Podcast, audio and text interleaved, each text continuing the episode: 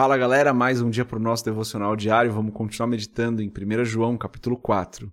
Eu sou André Maldonado e o AB7 é uma produção do JC na Veia.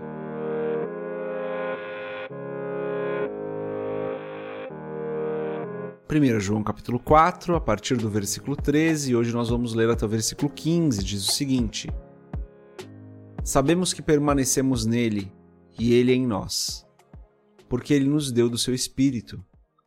E vimos e testemunhamos que o Pai enviou seu Filho para ser o Salvador do mundo. Se alguém confessa publicamente que Jesus é o Filho de Deus, Deus permanece nele e ele em Deus. Até aqui, até o versículo 15, vamos fechar os nossos olhos, curvar nossa cabeça e fazer uma oração. Pai, tu és maravilhoso e santo, tu és bom em todo o tempo e não há outro que seja como o Senhor. O Senhor nos amou de uma maneira que nós jamais poderíamos compreender se o Senhor não o tivesse feito. O Senhor enviou o seu Filho unigênito para morrer na cruz, para pagar o preço dos nossos pecados, porque nós não poderíamos pagar. O Senhor fez toda a obra, o Senhor é perfeito. Pai, eu peço perdoa os nossos pecados, porque mesmo compreendendo ou tendo alguma noção do tamanho do seu amor, nós ainda erramos, nós ainda falhamos. Por isso eu peço, perdoa os nossos pecados, Senhor.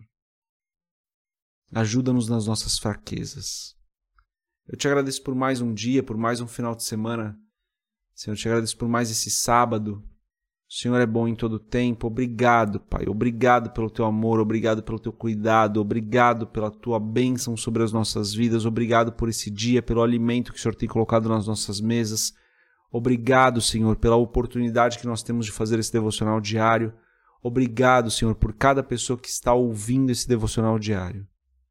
E eu peço, Pai, em nome de Jesus, abençoa-nos, guarda-nos, livra-nos do mal. Nós precisamos da tua proteção. Sem o Senhor nós nada somos. Esteja conosco. Aliás, Pai, que nós possamos apenas nos mover se o Senhor estiver. Nós precisamos andar na Sua presença, é isso que importa para nós. Por isso eu peço, direciona as nossas vidas, para que as nossas vidas glorifiquem o Teu nome, para que nós estejamos fazendo aquilo que o Senhor nos chamou para fazer, Pai. É o que eu peço em nome de Jesus. Abençoa-nos, derrama da Tua provisão sobre as nossas vidas. Em nome de Jesus. Amém. Galera, antes da gente continuar esse episódio do podcast, se você não é inscrito no nosso canal do YouTube, se inscreve, compartilha o AB7 com outras pessoas. E se você quiser comprar o livro Muito Além de um Pai, que fala sobre o nosso relacionamento com Deus, vai lá em www.jcnaveia.com.br, rola a página lá pro final, vai ter um banner para você comprar. É isso. Bom, uh, esse texto aqui, galera, é, eu falei recentemente, né, que o amor aos irmãos é uma das marcas do cristão e é como nós reconhecemos que nós permanecemos no Senhor, mas que essa é uma das evidências e não todas, que João falaria sobre outras evidências e aqui nesse texto ele fala sobre isso. Na verdade, reconhecemos que estamos no Senhor é, de maneira, como ele escreve aqui, né? Ó, ele diz o seguinte: sabemos que permanecemos nele e ele em nós, porque ele nos deu do seu Espírito. O Espírito é esse penhor, né, que nós temos. Então, o Espírito em nós é a maneira como nós sabemos que estamos no Senhor. O Espírito a gente não vê, né? Mas o amor aos irmãos a gente consegue perceber. Então, essa é uma das maneiras da gente olhar para isso, né? Mas não vou entrar muito nesse assunto hoje. Ele diz o seguinte, então, né? Sabemos que permanecemos nele, ele em nós, porque ele nos deu do seu Espírito. Galera, muito importante a gente entender isso, né? O Senhor habita em nós. Senhor habita em nós, porque é através do Espírito Santo que está em nós, que ele nos concedeu, ele habita em nós. Nós somos morada do Senhor. Isso é maravilhoso, gente. E aqui eu preciso comentar que quando você compreende o Velho Testamento, quando você compreende o templo, quando você compreende a arca, quando você compreende tudo que foi construído, ao longo da jornada do povo de Deus, começando no deserto, passando pelo Templo de Salomão, passando pela reconstrução do templo, e você compreende que o Senhor habita, fez a sua habitação em nós. Compreender o Velho Testamento dá todo um novo significado para esse texto aqui, ó, de do versículo 13, porque ele nos deu do seu espírito. Compreender o Velho Testamento é fundamental. Por isso você precisa estudar o Velho Testamento, tá? Aliás, nesse dia hoje, né, nesse sábado aqui, que está saindo esse, esse, esse devocional, que a gente está fazendo esse devocional, tá rolando o estudo de Êxodo no canal do YouTube, né? Então, se você quiser, depois dá um pulo lá. Importante que você compreenda o Velho Testamento, porque vai te dar toda uma nova revelação em relação a isso. Não não tô falando isso para fazer propaganda do estudo de Êxodo, não, tá, galera? É, para que, é porque é importante para você mesmo. Compreender o Velho Testamento te ajuda a compreender esse texto de uma maneira mais intensa, porque ele nos deu do seu Espírito e ele habita em nós através do seu Espírito. E ele continua dizendo: E vimos e testemunhamos que o Pai enviou seu Filho para ser o Salvador do mundo. Ele podia falar isso com propriedade, né? Ele viu realmente com os próprios olhos que Jesus veio, ele andou com Jesus, né? E que Jesus morreu para pagar o preço dos nossos pecados. João viu todas essas coisas, ele podia escrever isso com propriedade. Que oportunidade maravilhosa, né, galera? E daí no versículo 15 ele diz: Se alguém confessa publicamente que Jesus é o Filho de Deus, Deus permanece nele e ele em Deus. E eu queria focar um pouquinho nesse versículo 15 aqui. Claro que existem diferentes interpretações que são válidas para esse texto.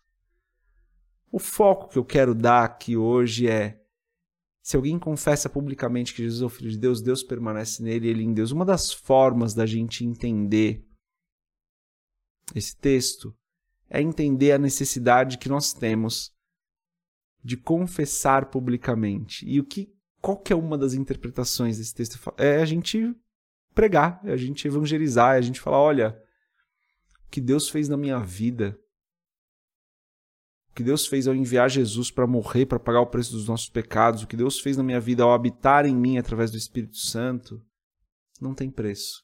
E quando a gente fala disso para outras pessoas, quando a gente confessa isso publicamente, quando a gente não esconde isso, quando isso não fica guardado para nós como um pensamento nosso, mas quando a gente expande isso para o mundo e fala: olha, aconteceu algo na minha vida, galera, que nem eu entendo direito ainda.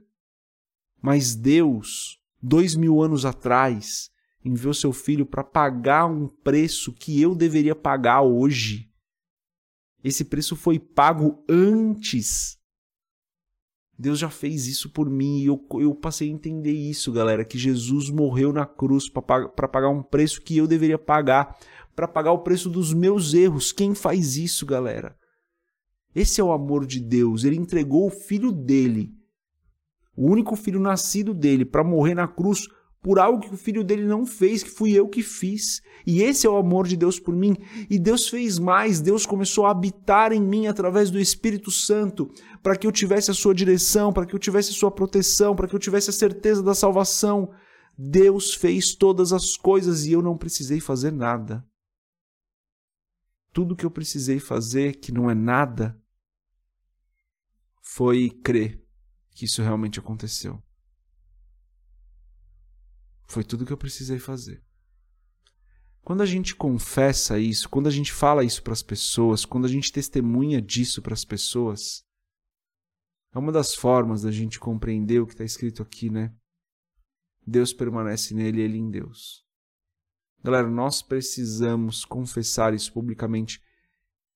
entenda que eu, a interpretação que eu estou fazendo aqui é de você falar disso para as pessoas, é de você confessar isso para as pessoas, é de você afirmar isso para as pessoas com frequência, dizendo: Olha, Jesus morreu para pagar o preço dos meus pecados e eu aceitei que Ele é o Senhor da minha vida.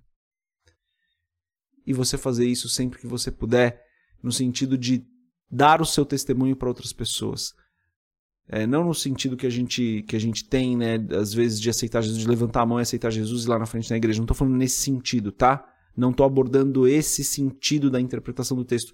Estou abordando o sentido de confessar para as pessoas, de falar para as pessoas frequentemente, de falar para as pessoas constantemente do que Deus fez na sua vida, de falar do tamanho do amor dele por você, para que as pessoas comecem a compreender um pouco mais o amor de Deus. Estou falando nesse sentido, está muito mais num sentido evangelístico do que num sentido de aceitar Jesus. Estou falando muito mais nesse sentido. É necessário que a gente faça isso, né, galera? Porque se a gente compreende realmente que Deus fez tudo isso por nós, como que a gente não vai falar desse amor, né? Como que a gente vai guardar isso só pra gente? Quando a gente recebe um presente muito legal, Não dá vontade de falar para todo mundo? De mostrar para as pessoas, olha o que eu tenho agora. E às vezes nem é para si, não é, às vezes não é nem para aparecer, às vezes é que a sua alegria é tão grande, que você está tão feliz com aquele presente, que você precisa falar para as outras pessoas que você quer que as pessoas fiquem felizes com você. Às vezes não é nem por orgulho, às vezes não é nem por um sentimento negativo, às vezes é algo seu. E daí a gente recebeu de Deus a maior graça de todas. E a gente não fala. Não tô falando para apontar o dedo para você não, tá, galera? De verdade, de verdade, do fundo do meu coração, tô falando muito mais para mim. Às vezes a gente guarda isso pra gente, né? Não pode guardar não, galera. Isso que a gente recebeu de Deus, a gente precisa testemunhar para o mundo. Essa é a mensagem de hoje. Deus abençoe a sua vida. A gente se vê amanhã se Deus quiser. Paz.